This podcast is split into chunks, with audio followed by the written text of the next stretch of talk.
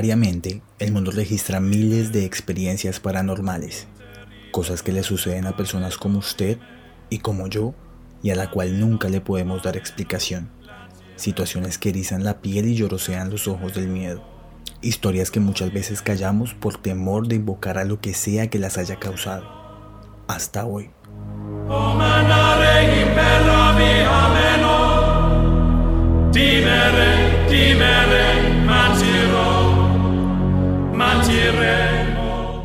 En la Purga Podcast les traemos algunas de sus experiencias y algunas de las nuestras del mundo que no conocemos, pero que sabemos que está ahí.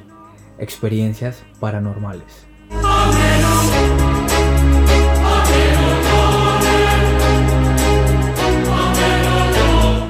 Bienvenidos todos a este décimo episodio de La Purga Podcast. Décimo episodio, gracias a todos por habernos acompañado hasta hoy, por su apoyo, por manifestar y pues por participar como siempre y darnos el material suficiente para contar este podcast hecho por nosotros y por ustedes. Bienvenidos a Octubre Paranormal, este es el segundo capítulo de este especial del mes de octubre. Traemos eh, una serie de historias que ustedes nos contaron y queremos compartírselas acá. Claro que sí. Y antes que nada, pues, como siempre, mi nombre Joan Gracia. En redes sociales me pueden encontrar como arroba Joan Gracia M. Y mi nombre es Martín y me pueden encontrar en todas las redes sociales como arroba Martín Zafra. Y a los dos, juntos, y a este podcast nos pueden encontrar en Instagram como arroba La Purga Podcast. La Purga Podcast.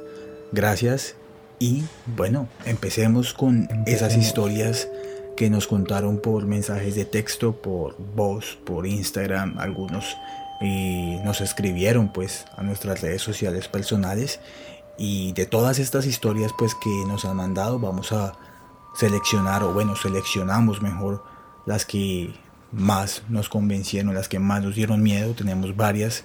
Varias porque nos enviaron bastantes. Entonces pues empecemos, empecemos con esta primera historia que vienen siendo varias de hecho, de Alejandra Useche, una colombiana, y pues vamos a escuchar a ver qué fue lo que le pasó a ella en su experiencia paranormal. O sea, tenía experiencias, pero no sé, supongo que las, las suprimía porque me daban miedo. Pero por ejemplo, así, muy, son corticas.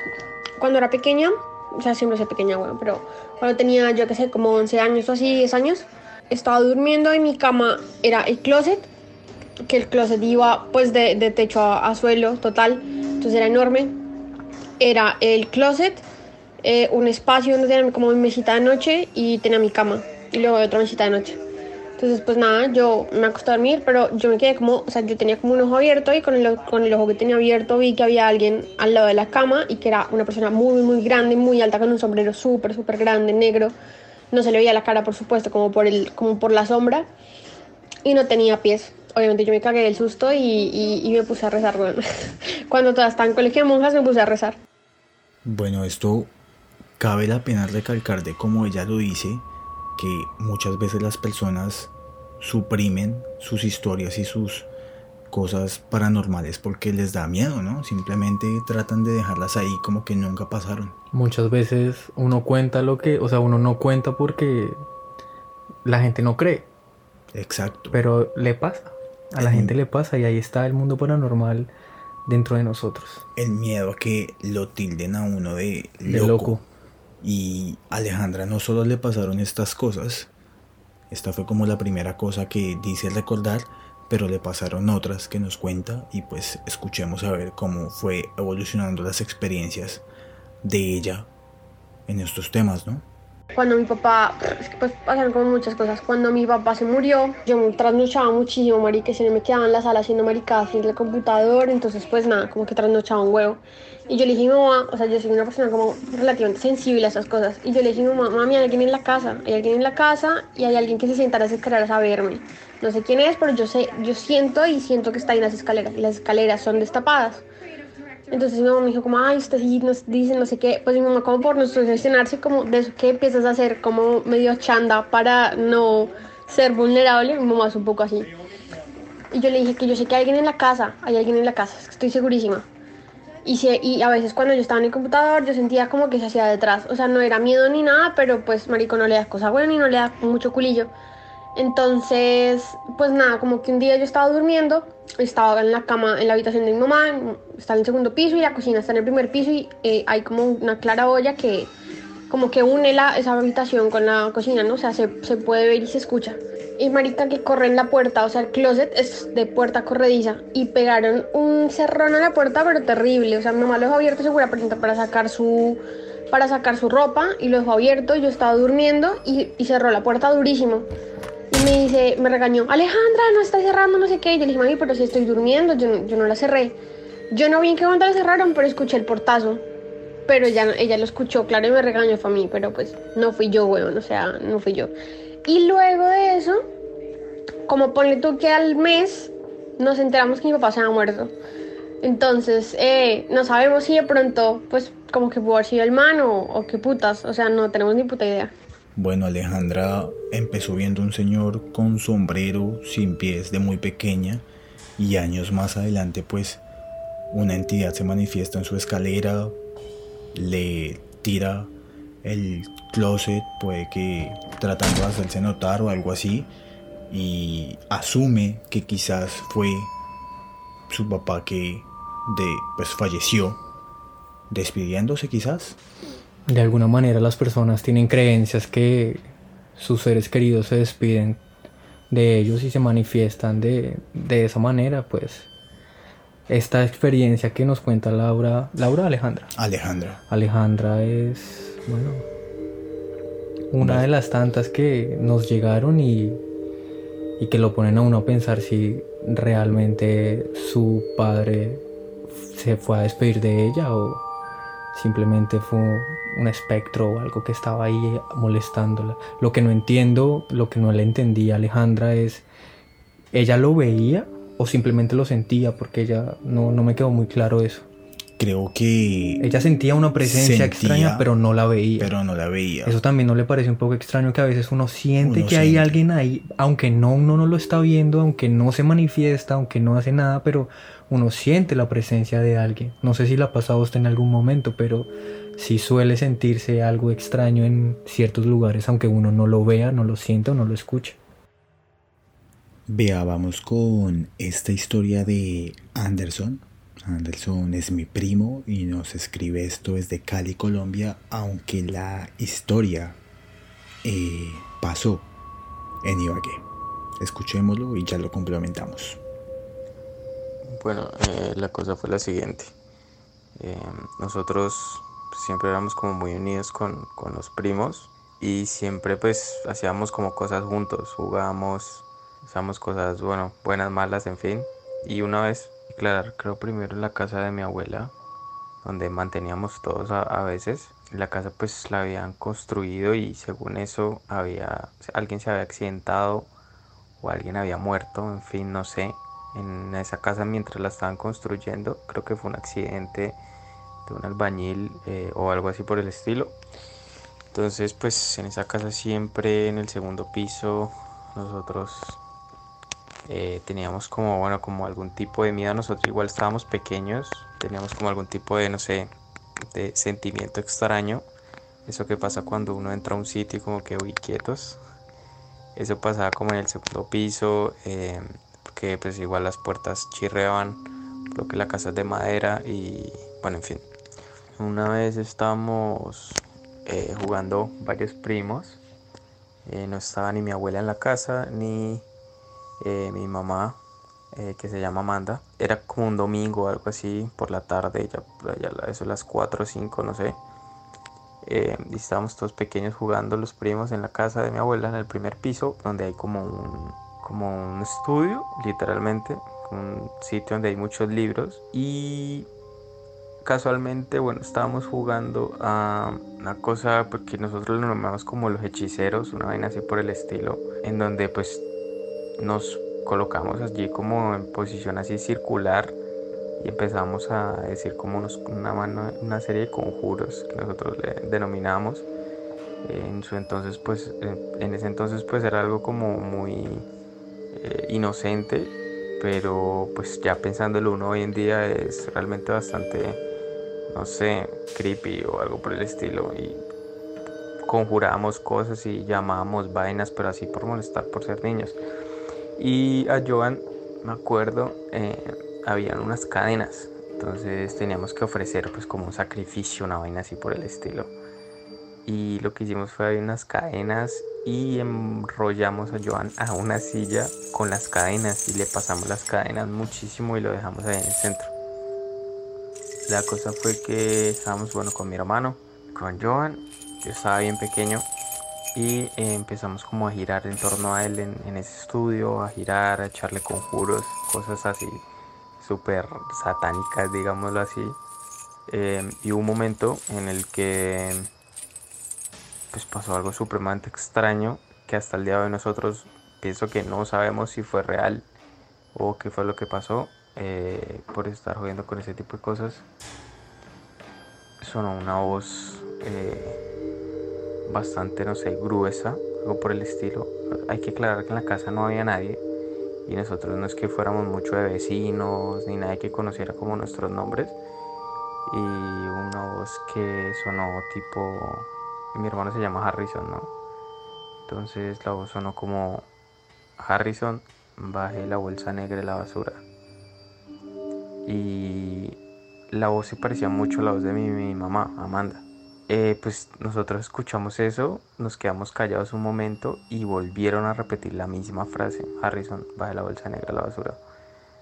Nosotros gritamos que si era mi mamá, nadie nos respondió y lo que hicimos fue arrancamos a correr asustadísimos para afuera de la casa.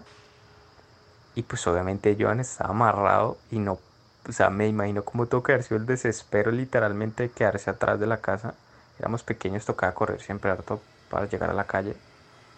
Eh, tratando de correr apenas nosotros salimos a la casa, a la casa iba llegando mi mamá y le preguntamos si ella había hecho algo o algo y no había hecho nada. Después les contamos a mi abuela y todo nos dijeron que para qué nos ponemos a joder con esas vainas. ¿Cómo la ve? Tenaz, parce. Bueno, y para, para completarle un poquitico ahí a Anderson, porque como él mismo lo dice, él estaba muy pequeño, no creo que nos lo hayamos imaginado tres personas a la vez. Y la frase y la voz que escuchamos todos sí era una voz muy similar a la de mi tía, mi tía Amanda, saludos para ella que además escucha mucho este podcast, y llamaba a mi primo fueron turnos.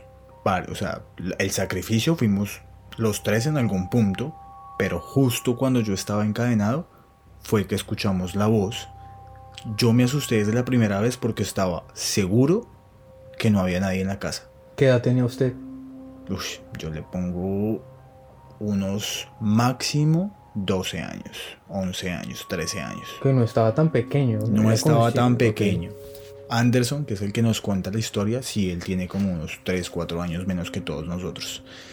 Entonces, el susto primero, yo estaba amarrado en medio de un conjuro, como lo dice él, que uno de pequeño no sabe qué vainas invoque, qué dice, y pues por más inocente que uno sabe, pues parce, estás jugando con lo que no deberías. Escuchamos una voz nombrando a uno de nosotros, dándonos una especificación.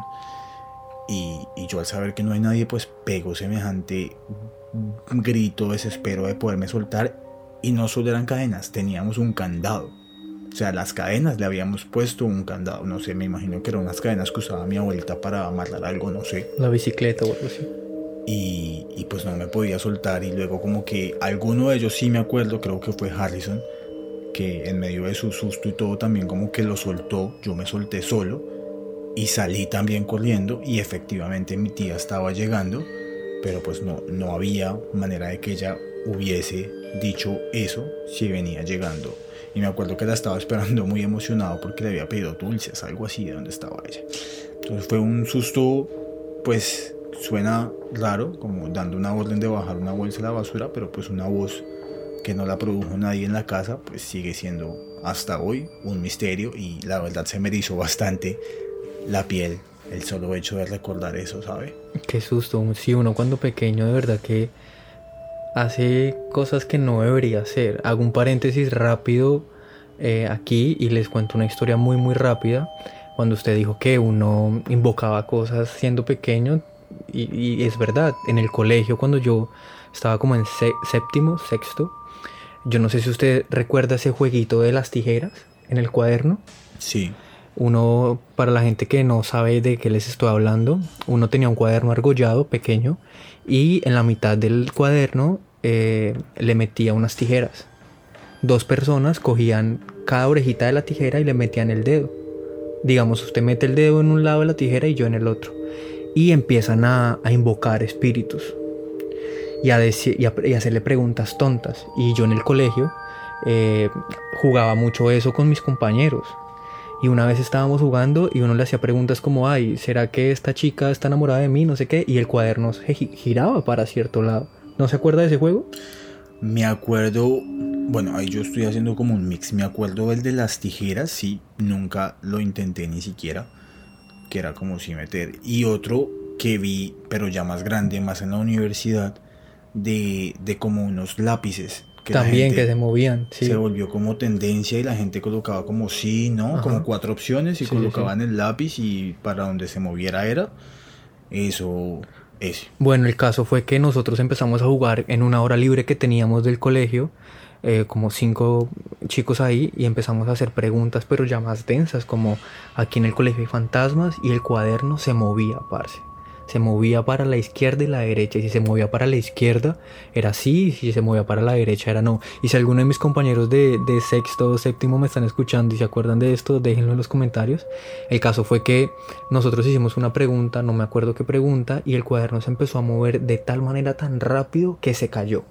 Cuando se cae el cuaderno, un amigo dice como, ay, eh, tenemos que cogerlo rápido porque el cuaderno no se puede caer, si no nos va a pasar algo. Pues resulta que dos semanas después, bueno, nos, se acabó eso, nosotros seguimos jugando. Dos semanas después, un compañero no volvió al colegio, parce. El chico no volvió, no volvió, no volvió. Resulta que la mamá fue dos semanas después y a todos nos llamaron y nos llevaron a coordinación.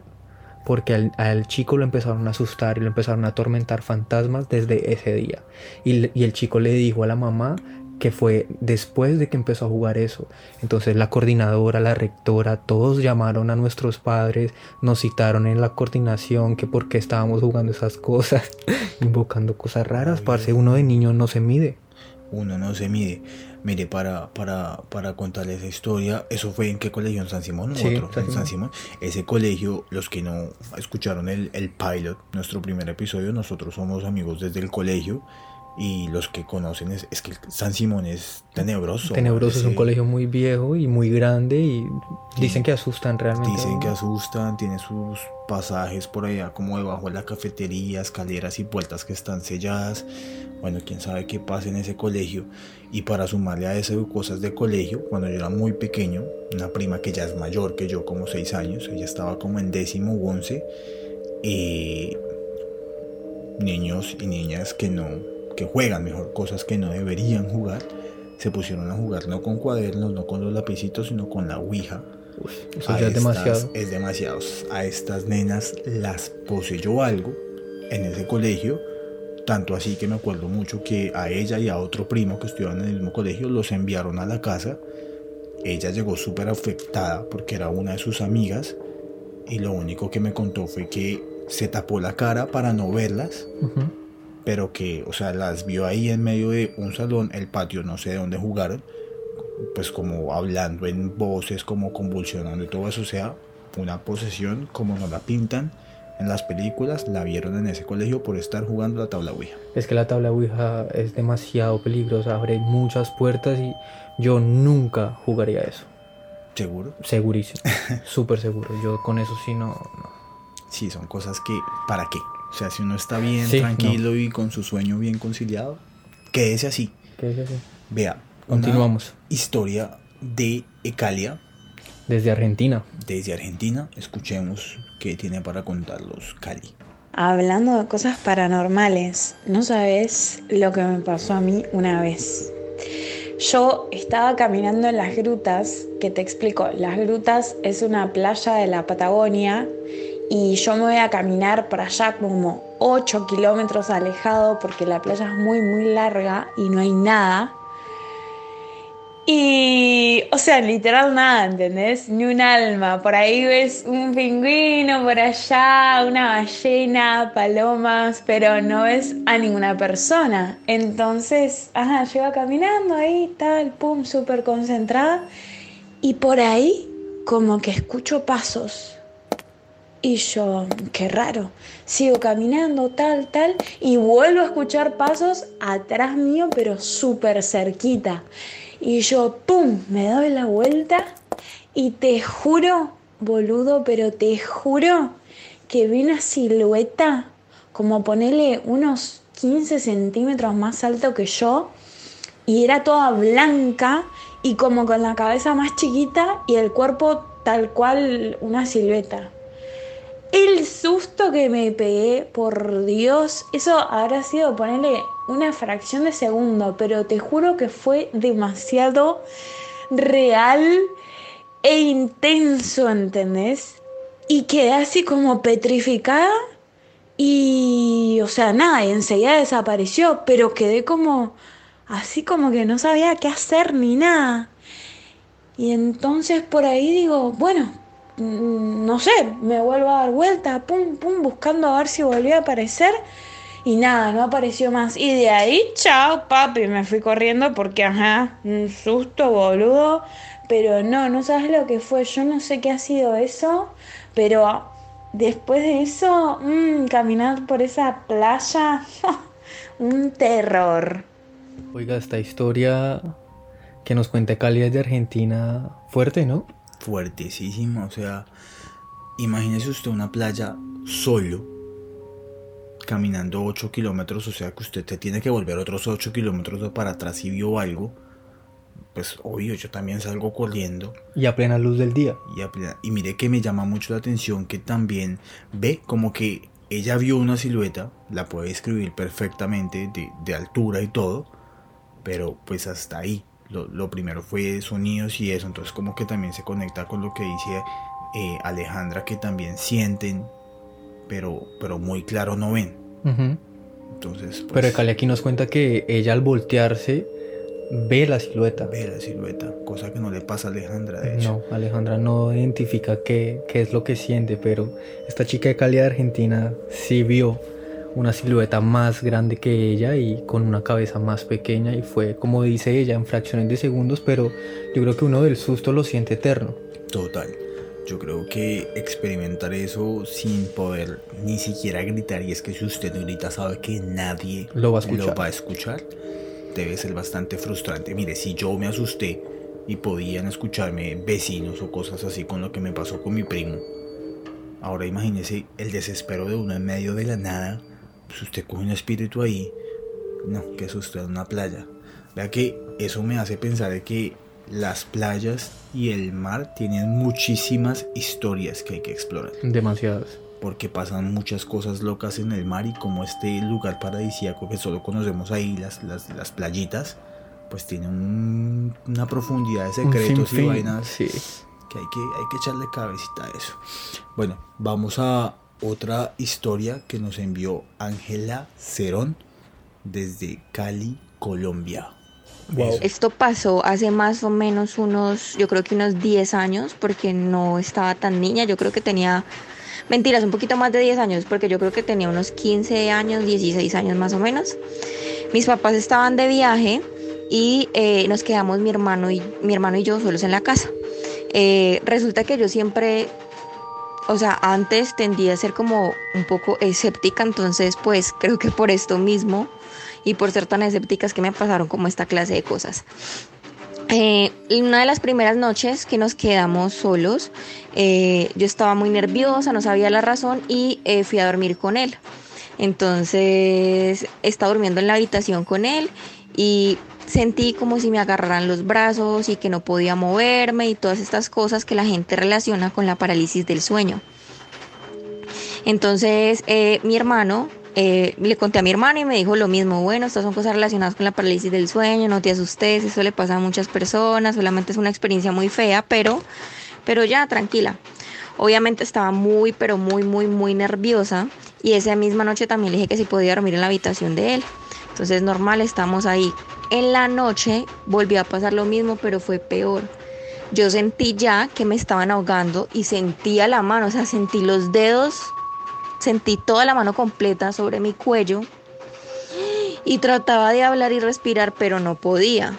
Entonces traté y traté de hablar hasta que mi hermano se despertó y me vio y mi hermano tampoco podía hacer nada al respecto. Cuando traté de hablar y como que moví la mandíbula de abajo, sentí otra mano, pero que venía con fuerza y que me pegaba en la cara. O sea, como si la mano me hubiera pegado supremamente fuerte en la cara. Y mi hermano vio, mi hermano también se asustó, pasamos como tres noches sin dormir y ya, esa es la historia. Entonces ahí fue cuando le dije como adiós al escepticismo. Es como muchas veces, y ya lo hablamos acá de la parálisis del sueño, como que conocemos los síntomas, conocemos el tipo de alucinaciones que se puedan creer, pero ya que uno, que le estén dando cachetazos en la cara y segundo, que haya una segunda persona que también está experimentando lo que esté, o sea, lo que a usted le está pasando, ya ahí como que, como dice Ángela, chao escepticismo, escepticismo, chao a la parte científica y acá está pasando algo porque es que estoy sintiendo los dedos de alguien, alguien me está pegando en la cara y mi hermano que está al lado mío lo está viendo. Entonces es como, si va un poquito más allá creo yo. Ojo porque como lo, lo, decía Joan, aquí dimos las, los síntomas, las consecuencias, todo lo que uno puede llegar a experimentar con la parálisis del sueño, pero esto que experimenta esta chica para mí fue claramente un espanto, porque ella siente la mano y aparte siente otra mano que le está pegando, eso no, no es ninguna parálisis, o sea, fuerte. Exactamente. Fuerte, fuerte. Tengo una historia acá que se conecta con esta porque también podría ser un escenario de parálisis del sueño. Y es Alejandro desde Bogotá que nos dice lo siguiente y, y después miramos si puede ser parálisis del sueño o algo más. Pues nada, quiero que sepan que yo también, o sea, a mí nunca me pasa nada de esas cosas de terror ni nada de eso, pero anoche cuando me dormí, es que estos días en serio he estado haciendo muchas cosas que literal cierro los ojos y me duermo. Pero anoche me dormí y parece, o sea, fue como que comencé a, o sea, sentí como si literal me hubiera puesto una maleta, pero era después se volvió súper feo y como que me apretaba como si algo me estuviera apretando así súper fuerte el pecho y los hombros, como si fuera literal una maleta pero ajustada o algo ahí encima mío abrazándome y literal como que yo comenzaba a volar, o sea, como que esa, cosa me agarraba y yo comenzaba a volar y me estaba viendo, o sea, me estaba viendo durmiendo y veía como mi habitación todo oscuro y yo como que trataba de gritar y, o sea, eso, eso como de lo que tú hablaste yo, que no te puedes mover, no puedes hacer nada, me pasó, o sea, what the fuck.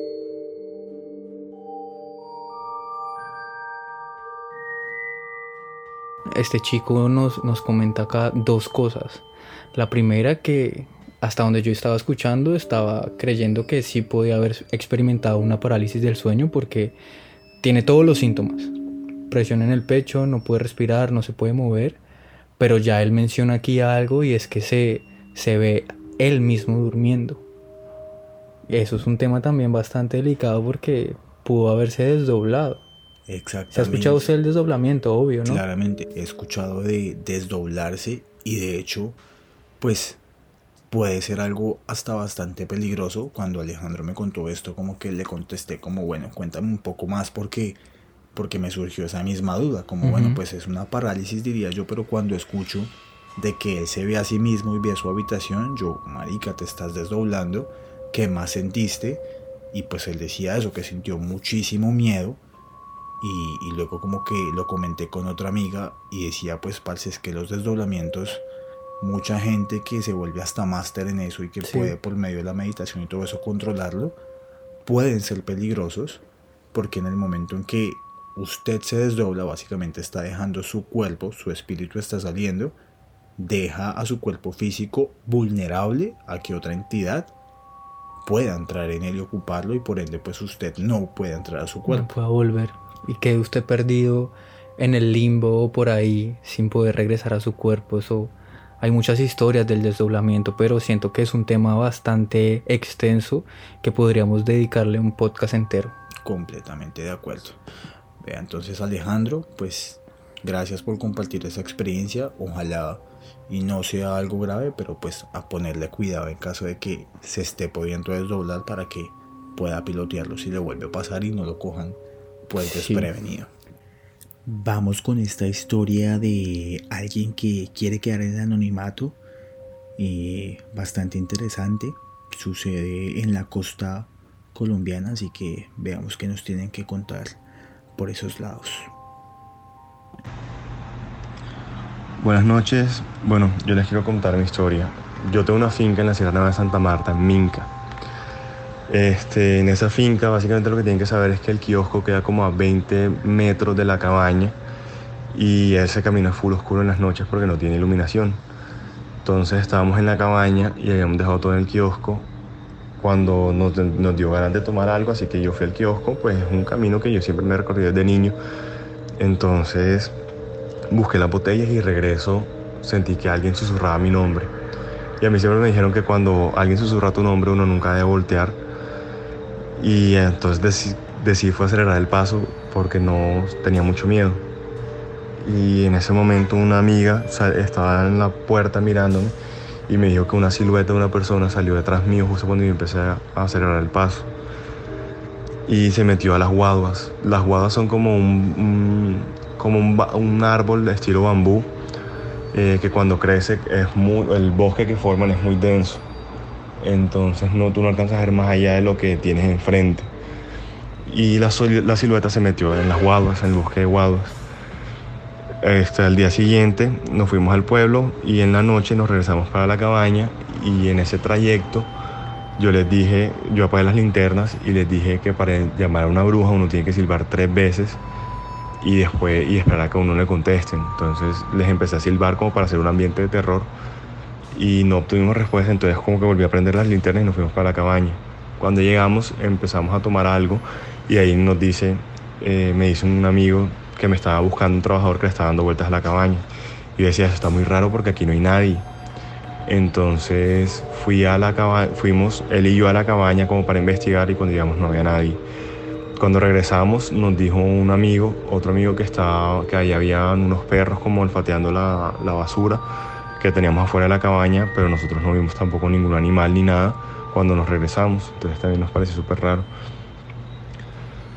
En ese momento en esa noche cuando ya nos fuimos a acostar, una amiga me levantó y me dijo que escuchaba en la parte de atrás de la cabaña que da la subida hacia la montaña, que es un, pues el bosque y la montaña. Y me dijo que desde ese lado de la montaña provenían unos silbidos. Yo le dije, no te preocupes, deben ser los animales, aquí no pasa nada, está, está tranquila. Este, entonces, bueno, conciliamos el sueño y al día siguiente encontramos que toda la basura estaba perfectamente direccionada, o sea, como, como si alguien hubiera sacado la basura y hubiera abierto la bolsa y hubiera hecho un camino de basura hacia un árbol grande, grande, grande y viejo que queda ahí a la vuelta de la cabaña.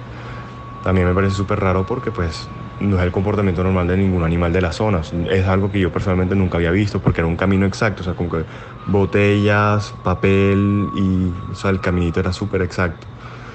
Y bueno, entonces yo empecé a recoger eso y cuando empecé a recoger las cosas, escuché un perro, pero un perro grande que estaba ladrando desde el pico de la montaña, detrás de la cabaña. Y yo decía, raro porque nosotros no tenemos, no hay ninguna casa, ni ninguna cabaña, ni ninguna otra finca de, cerca del punto donde estamos, porque esa cabaña queda como en la mitad de la finca.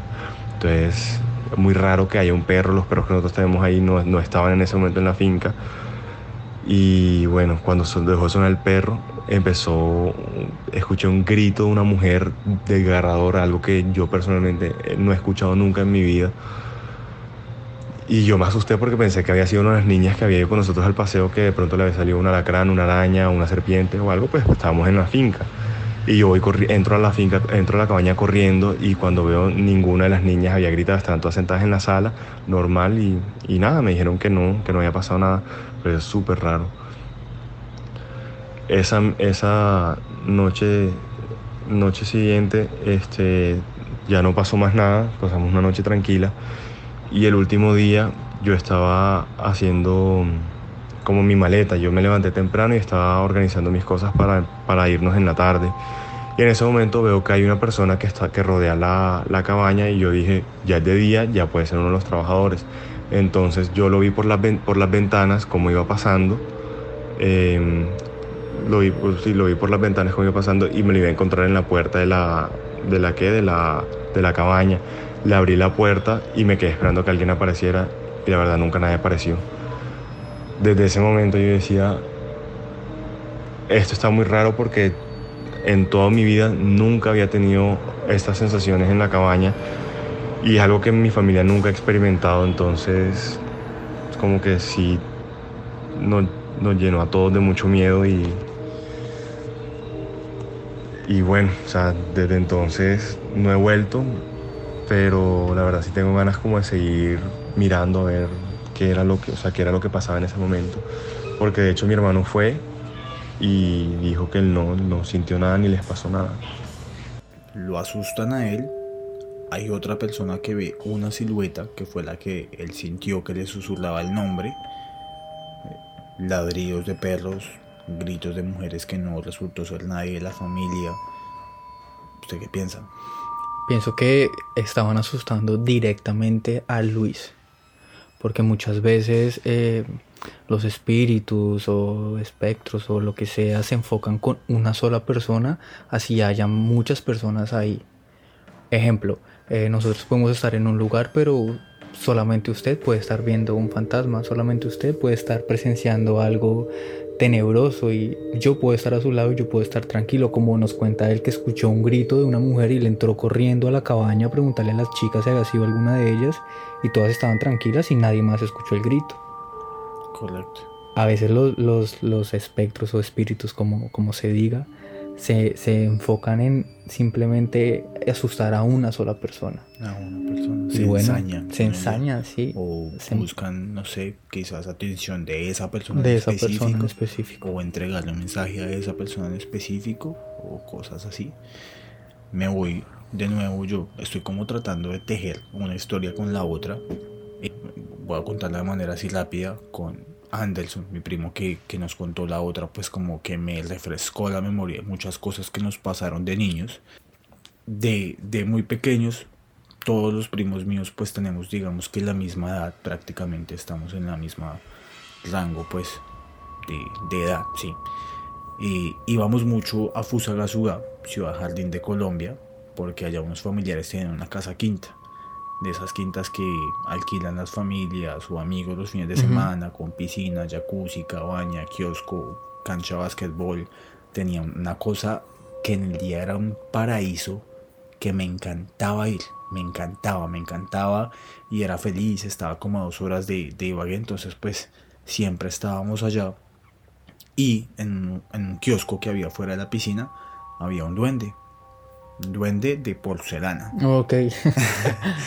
pero pilas con, con lo que pasa con esta historia, porque nos pasa a muchos, entonces esto sí, sí lo vimos o, o lo vivieron varias personas.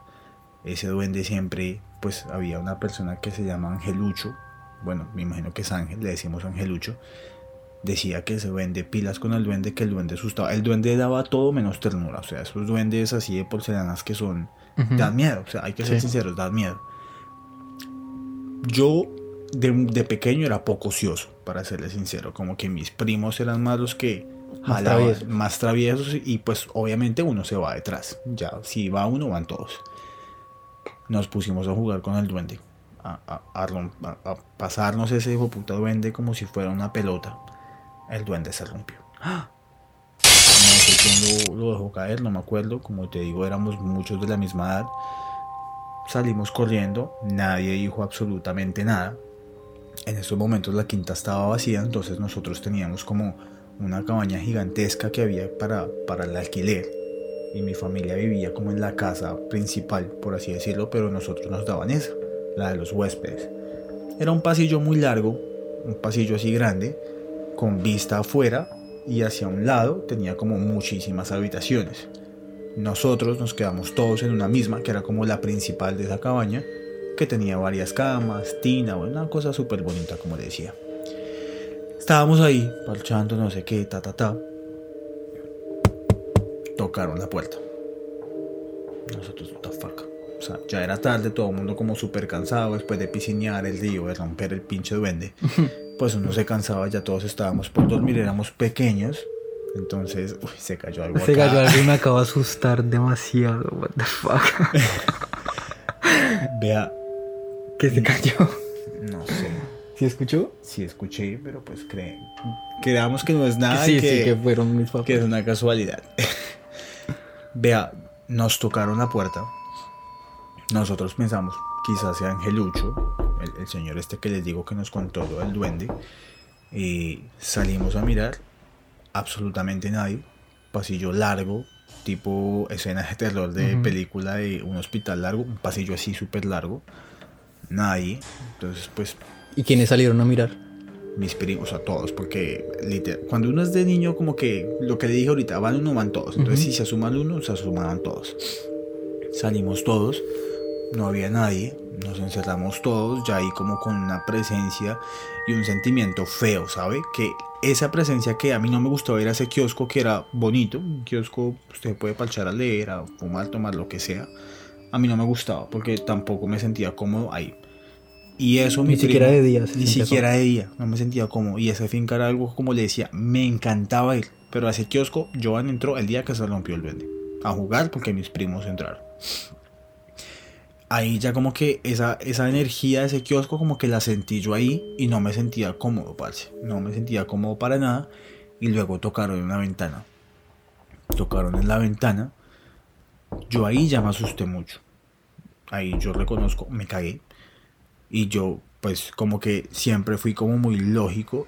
Y dije, marica, no, va- hagamos algo. Porque era un montón de peladitos en la casa de huéspedes, donde se quedaba la gente. Pero los adultos estaban en la casa principal. O sea, estábamos, digamos que desprotegidos si era una persona o algo. Pero no lo sentíamos así. Nos tocó contar la verdad. Bueno, nos pasó esto, nos están golpeando. Digan si fueron ustedes o qué. Y ahí pues una tía que era la que cuidaba a mi hijo, parce, pues fue el duende. Casualidad de que nos hayan asustado la noche que rompimos eso, no sé, ¿Quién sabe? Pero pues Incógnitas. eso nos pasó. Por estar molestando con el duende. Por estar molestando con el bendito duende.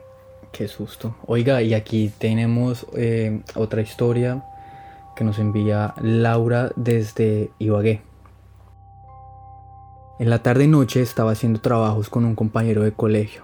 Al lado de mi casa tenemos un solar grandísimo donde guardan muchos carros. Y pues hay unos árboles que lo vuelven oscuro. Como no había nadie quien abriera para guardar los carros, mi abuela me llama para que vaya y abra yo. Yo accedo y pues voy y abro tranquila. Hay una ventanita chiquita que da hacia el solar y se puede ver un bombillo que poco alumbraba. Pero pues yo sin miedo pues nada sentía. Mucho después que se fue mi compañero de estudio me dijo mi abuela, Valentina, ese niño sí es fastidioso. Cuando usted estaba abriendo el portón la persiguió y solo se la pasó mirando. Pues yo súper asombrada le dije a mi abuela que nada que ver, que él se quedó estudiando y pues era imposible que se fuera para el solar porque había un perro muy bravo y suelto que podía morderlo. Además de eso, pues mi abuela no estaba con mucha edad y dijo que vio un niño azul viéndome. O sea, lo que nos cuenta Laura aquí es que eh, ella va a abrir la puerta del solar o del parqueadero o del lugar donde guardaban los carros sola y la abuelita la vio acompañada de un niño. Sí. Esto, o sea, asustaron fue a la abuelita, porque la abuelita fue la que vio la presencia que, que estaba ahí, más no Laura. Laura no sintió nada en ese momento. Bueno, pero es importante que a la que estaba viendo esa presencia fue a Laura. Fue a Laura, pero Laura no la vio. No la vio. Laura ni no la vi- sintió. ni la- la vio fue la abuelita. Vea, esto lo hice ella misma acá en una postdata. Muchas veces en Colombia se les considera a los hombres o luces azules como la guaca. Bueno, para las personas que no estén relacionadas, guaca, como lo dice Laura, puede ser un lugar donde haya un montón de dinero escondido, riquezas, oros, bueno, no sé, tesoros de antiguos dueños, antiguas generaciones. Entonces, pues puede que hace muchos años en esas casas, que al parecer es una casa bastante antigua, pues no sé, yo de Laura saco la pala y empiezo a cavar a ver qué encuentro donde hayan visto a ese niño azul, ¿no? No. Yo no cavaría. Obvio, pues ella misma está diciendo la postdata. Puede haber una huaca, pues mire a ver si una huaca y si no, pues vuelve a tapar el hueco. Igual, según el, el mito o la leyenda de las huacas, dicen que si uno llega a encontrar esas huacas, esa plata igual no, no es que venga con buen augurio. Esa Sí. plata está maldita, sí. No sabía esa parte. Ajá. Entonces como que es mejor dejarla ahí, quietecita, donde pertenece. Porque muchas veces di- dicen que las huacas pertenecen a indios antepasados y que las han cuidado y las han protegido por generaciones y generaciones y que si alguien usurpa eso, estará maldito por el resto de su vida. Así que cuidado con eso. Wow, eso No. fue intenso. Sí, intenso. No cojan una huaca menos que sea la de Pablo Escobar. ¿Y cómo sabemos que esa no es una del man? Bueno, pues sí. Bueno, Si se la encuentran en el medallo. cosas que hay que averiguar. Y hay que seguir investigando huacas niños y señales de cosas. Bueno, y aquí con esta historia de Laura desde Ibagué cerramos sus participaciones, sus historias. Gracias por, por tomarse el tiempo de enviarnos y compartir con nosotros sus experiencias paranormales. Siempre los micrófonos de la purga van a estar abiertos a esas historias que les pasan a nuestros oyentes alrededor del mundo. Así es, pero antes de dejarlos ir, y pues una de las cosas por las cuales nos gusta hacer estas cosas paranormales es porque a los dos nos han pasado cosas paranormales. Yo ya conté por ahí dos cositas que me acordaron mis primos. Les voy a contar otra, pero antes de esa, pues cuente usted una suya, yo cierro con la mía y listo. ¿Qué le parece? Me parece perfecto. Cuénteme. Bueno, le, les cuen- le cuento a usted y le cuento a todas las personas que nos están oyendo que yo he sido una persona que ha experimentado bastantes situaciones o momentos paranormales desde muy pequeño.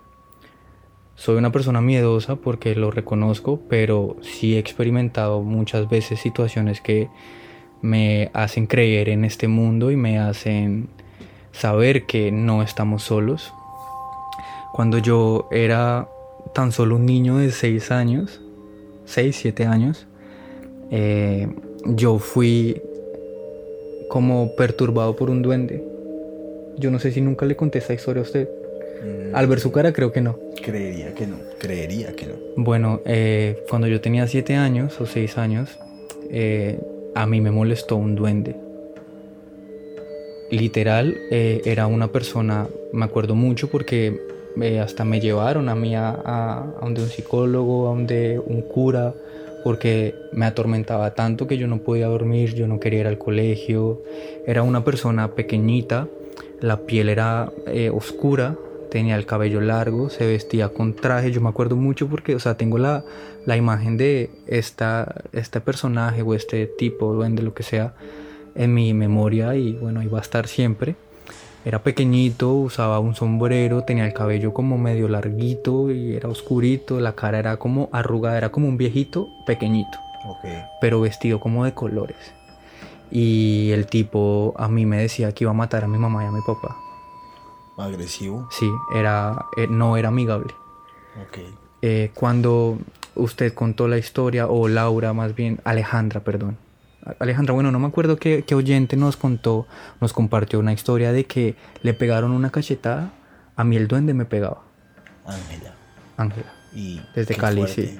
A mí el duende, yo estaba en mi casa con mi hermano jugando play o haciendo cualquier cosa y él nos desconectaba los controles, nos escondía las cosas, yo estaba haciendo tareas y me pegaba calvazos, palmadas en la cabeza, me, se me aparecía todo el tiempo y cuando yo estaba solo me decía que él iba a matar a mi mamá y a mi papá. yo empiezo a experimentar esto desde muy pequeño y, le contaba a mi mamá y al principio como que no me prestaban mucha atención porque creían que era producto de mi imaginación, pero al pasar los, los días y los meses y la, la cosa continuó tanto que ya como que mis padres dijeron, bueno, algo está pasando, es serio, pongamos la atención y, y sí, efectivamente sí me estaba acechando un duende cuando yo era pequeño, me molestaba un montón. Llevaron a un cura a mi casa, que me orara, que, que rezara sobre mí y, bueno, se sabe que los curas todo lo relacionan con, con espíritus y todo eso. Decía que el duende era un, era un espíritu, pero yo veía claramente que era un duende. Un duende. Un duende que me molestaba un montón. Y le tengo otra historia que fue ya más grande. Eh, yo tenía 18, 19 años. Ok. Eh, usted sabe que yo entrenaba natación y yo entrenaba natación en las noches. Yo llegaba siempre de entrenar natación tipo nueve y media de la noche a mi casa y pues nadar a uno lo, lo deja con mucha hambre. Entonces yo siempre llegaba y mi mamá me tenía una comidota enorme. Todavía lo hace. Todavía lo hace, sí.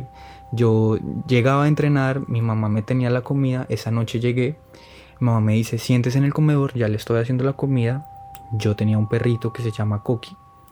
El perro siempre eh, me acompañaba a comer cuando yo llegaba.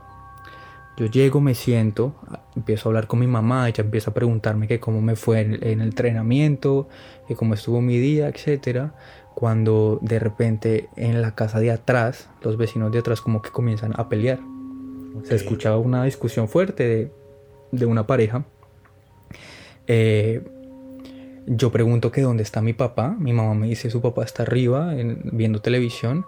Yo subo porque quiero chismosear la pelea. Porque desde mi cuarto se puede ver como parte de la casa de atrás de los vecinos. Entonces yo dije voy a, voy a ver qué, qué pasa. Yo de chismoso. Me fui eh, para el cuarto de atrás.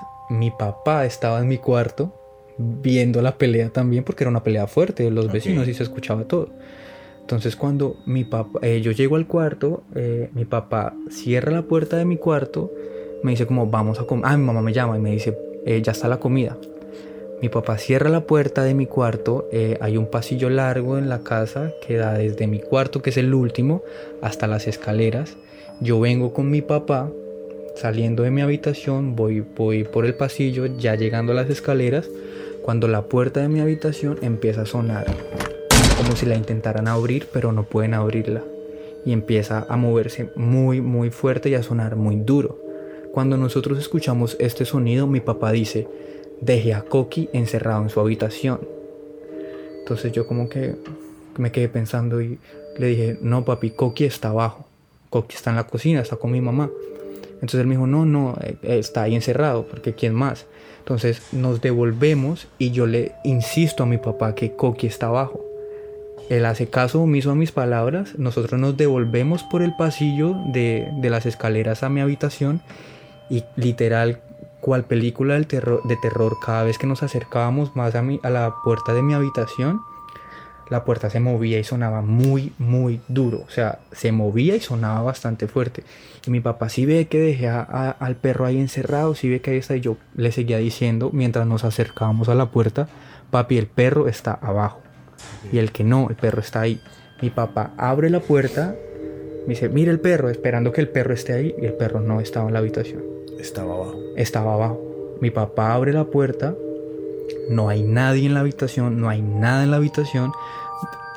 Levanta hasta la sábana de mi cama para ver si el perro estaba debajo de la cama y no había nadie. Cuando mi papá hace eso, quedó blanco, quedó pálido, y me dice como, vámonos, bajémonos ya nos bajamos para, para donde está mi mamá y le contamos a mi mamá que, había, que acabábamos de experimentar mi papá y yo cagados del susto literal. Mi mamá se sube para la habitación porque mi mamá no, no creo que le tenga mucho miedo a eso. Se sube y ella empieza a orar y cuando yo me subo con ella, yo también empiezo a orar, pero empiezo a sentir como toda mi piel se erizaba en ese momento. Y mi mamá también, mi mamá oraba y repetía una oración que ella pues eh, invocaba en ese momento, eh, oraba. Y mi mamá me decía, mire cómo estoy de erizada, mire cómo estoy de erizada, aquí, aquí no hay, no hay, hay algo en esta habitación. Y pues bueno, esa, esa es la historia que quería compartirles, que la experimenté con mi papá y fue muy, muy aterradora, la verdad. Después de eso, creo que lo más aterrador que me pasó fue lo del trapero también. Pero fuerte, fuerte eso y mi papá puede dar fe de que mis palabras son verídicas. Verídicas, entonces vamos a entrevistar a don Martín. Sí, entrevistémoslo y que él les cuente esta misma historia porque él, él es una persona muy escéptica. Siempre que pasa algo, él dice como no, siempre trata de buscarle una explicación lógica a, a, este tema, pero él, él quedó muy asustado. Él quedó en shock cuando veía que la puerta se movía. Y golpeaba fuerte. Y golpeaba fuerte y no había nada. Yo también creo que me cago y mi, mi, reacción sería la misma de él. Si, si, soy su papá, o sea, bajémonos de acá y miremos qué pasó desde allá abajo. No nos quedemos acá. Qué loco. Mire que le soy sincero, el contar todo esto también me tiene con la piel un poco erizada porque me trae muchos recuerdos y acabo de hacer como un pequeño análisis porque usted está contando sus experiencias y todas le pasaron en su mayoría siendo niño. Sí todas las que yo he tenido o tuve también me pasaron en su mayoría de niño, a mis primos de niño. Eh, Laura, por ejemplo, que nos cuenta uno haciendo tareas del colegio, o sea, niña también. ¿Será que hay una conexión de que uno es más vulnerable a ver, sentir o ser atacado o víctima o visitado por cualquier tipo de entidad siendo más niño? Yo creo que sí, porque la mayoría de mis experiencias, como le decía a usted, he tenido bastantes que pues aquí no las voy a contar todas, pero todas han sido de niño. Siempre de niño. Sí, es verdad, el análisis que usted hace es, es verídico. Los niños son más vulnerables a ver y experimentar cosas paranormales. Mire, y esta historia mía también pasa cuando yo era un niño. Sigo siendo un niño en el fondo, pero pues ya mi, apariencia física dice lo contrario. Esto pasó en la casa de mi abuelita. Eh, es una casa bastante grande, viven muchas personas allí. Cuando mi abuelito estaba vivo, el mismo abuelito que se despidió de mí en mi clase de educación física, él construyó, es una casa con un lote, por así decirlo, bastante grande, un apartamento totalmente independiente de la casa principal familiar para rentarlo no se rentó nunca, o, si se rentó en algún momento, pues nunca fui testigo. El caso es que se dedicó ese apartamento pues también a uso familiar, pero nunca, y es el momento que creo que sigue así, se le hizo una conexión directa a la casa. O sea, está la casa, una puerta, un patio donde hay muchísimos árboles, donde hay perritos, donde hay, sí, y está el apartamento. Pegada a la casa, pero no están conectados por una puerta interior, no, o sea, tienen que salir al patio y ahí está al apartamento. Este apartamento, como les cuento, se hizo para uso de arrendamiento, pero nunca se hizo, entonces mi familia lo usa y a mí de pequeño me gustaba mucho quedarme en esa casa porque pues podía jugar con mis primos y ellos o, esa parte de mi familia les gusta acostarse tarde. Y a mí mi mamá me hacía acostarme a las 8 o 9 de la noche entonces quedarme a mí allá pues era como un lujo, por así decirlo, porque me podía quedar despierto hasta tarde, ver televisión, bueno, hacer lo que quisiera hacer, ¿cierto? Yo me fui a dormir en ese apartamento con una tía, iba a compartir eh, cama con ella. Eh, es un apartamento de un piso normal, con un techo de esos que son como zinc, que son vulnerables. Eso es un techo delgadísimo. Nos estábamos acostando, no sé qué, ella apaga la luz, yo ya estaba acostado. En el momento que ella apaga la luz, Martín se, se acuesta en la cama, cae algo sobre ese techo. Diga usted que hizo el ruido monumental que yo me imaginé que cuando prendiera la luz iba a haber un hueco gigantesco porque es teja de zinc. O sea, no es grueso, es una teja delgadita. Ella prende la luz, no había absolutamente nada. O sea, ahí no cayó nada. Su tía lo escuchó también. Mi tía lo escuchó y mi tía también como que me miró un poco confundida. En esa casa pasan muchas cosas también de este tipo al punto tal que ellos ya se acostumbraron a vivir con esto. Para ellos es normal Yo después de un par de experiencias no me volví a quedar y no me volvería a quedar allá. Lo siento mucho a mi familia que lo está escuchando, pero pues le tengo respeto, mm, slash miedo a quedarme allá ahora. Ella prende la luz, yo me confundo también porque como le digo me imagino un techo defondado, destruido, ese estruendo tan gigantesco y no había nada. Nos paramos los dos de la, de la, de la cama pues y yo comienzo a escuchar como, como que ruge en la pared, como si estuvieran cogiendo con una cuchara de, de almorzar pues a, a, a raspar la pared. Esto es en Ibagué. Esto es en Ibagué. Entonces yo digo como, o sea, no, no, estaba muy confundido, era muy pequeño, no entendía qué estaba pasando. Y yo le puse la lógica y dije, están quitándole la rueda a un carro que esté ahí atrás. Fue lo que primero que pensé, yo dije, es imposible que estén aruñando con una cuchara una pared, no tiene sentido. Entonces relacioné, como le dije ahorita con la historia de mis primos también, como que siempre trataba de buscar la parte un poco lógica o algo así. Entonces dije, están bajando una rueda y se la van a robar. Pensé eso.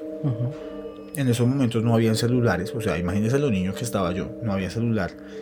Eh, el teléfono de la casa pues no servía en esos momentos porque estaba en la casa. O sea, no nos podíamos llamar a nosotros mismos y estaba en la casa principal. La mayor parte del susto está cuando como que yo me, me acerco a uno de los rincones donde escuchaba este ruidito y encima de donde yo estoy parado le pegan al techo. Como con unas manos. Ahí yo pálido, mi tía ya pálida también, porque ya nosotros estábamos muy asustados. Ella me coge, me lleva a otra esquina. Tengan en cuenta que estamos encerrados. Nadie desde afuera puede ver cómo nos estamos moviendo o hacia dónde. Y a donde nosotros nos movemos, le pegan otra vez al techo. Segunda esquina. Eso nos pasó como en tres esquinas, parce. Nos movíamos y ahí le pegaban al techo. En ese momento, ya era tarde, todo, todo el mundo estaba como en el proceso de acostarse. Yo escucho que en la casa principal, un primo creo que se levantó, tenía un dolor de cabeza, me acuerdo mucho, sí. Y mi abuelita le está como buscando una pasta. Bueno, el caso es que están haciendo bulla en la cocina, que es lo más cercano a ese apartamento. Y yo con la voz, una voz como ronca, güey. O sea, pegué un grito desesperado que yo creo que me, me lastimé la garganta. Yo como, abran, abran, abran, abran. Mi primo dice, no. Yo what the fuck.